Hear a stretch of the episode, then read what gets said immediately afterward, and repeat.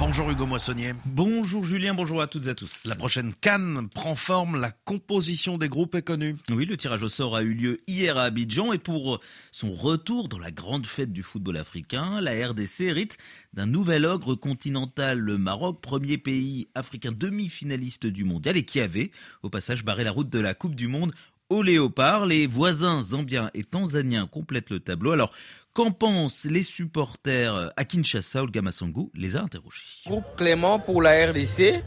C'est vrai, on peut se concentrer sur le Maroc. La dernière euh, confrontation entre les deux équipes s'était soldée sur la victoire du Maroc 4 buts à 1, mais il ne faut pas négliger la Zambie qui a été premier pendant les éliminatoires devant la Côte d'Ivoire. Depuis l'arrivée des sabres, il y a des victoires qui s'enchaînent.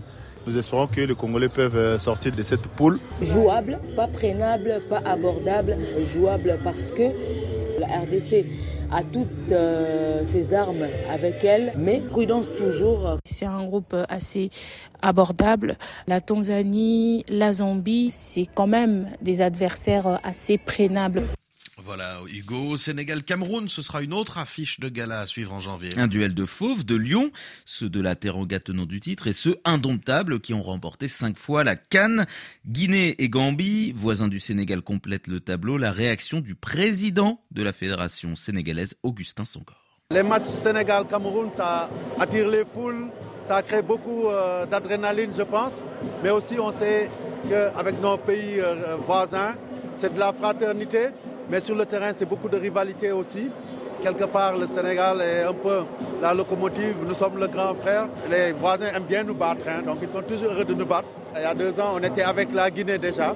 on avait fait 0-0 en match de poule. C'est pour moi un bon signe.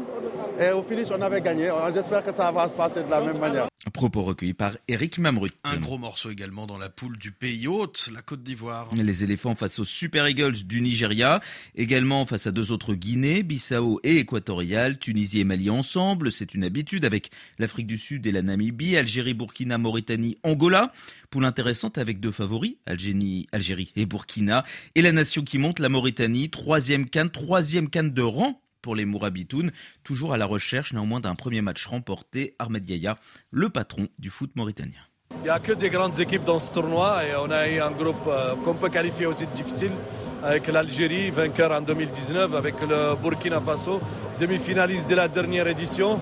L'Angola qu'on connaît bien, on les a joués à plusieurs reprises. Et euh, nous, on est là pour notre troisième fois d'affilée. Je crois qu'on connaît ce qui nous attend. On sera boqué. On va travailler. On va, on va tout faire pour faire une meilleure canne que surtout la dernière.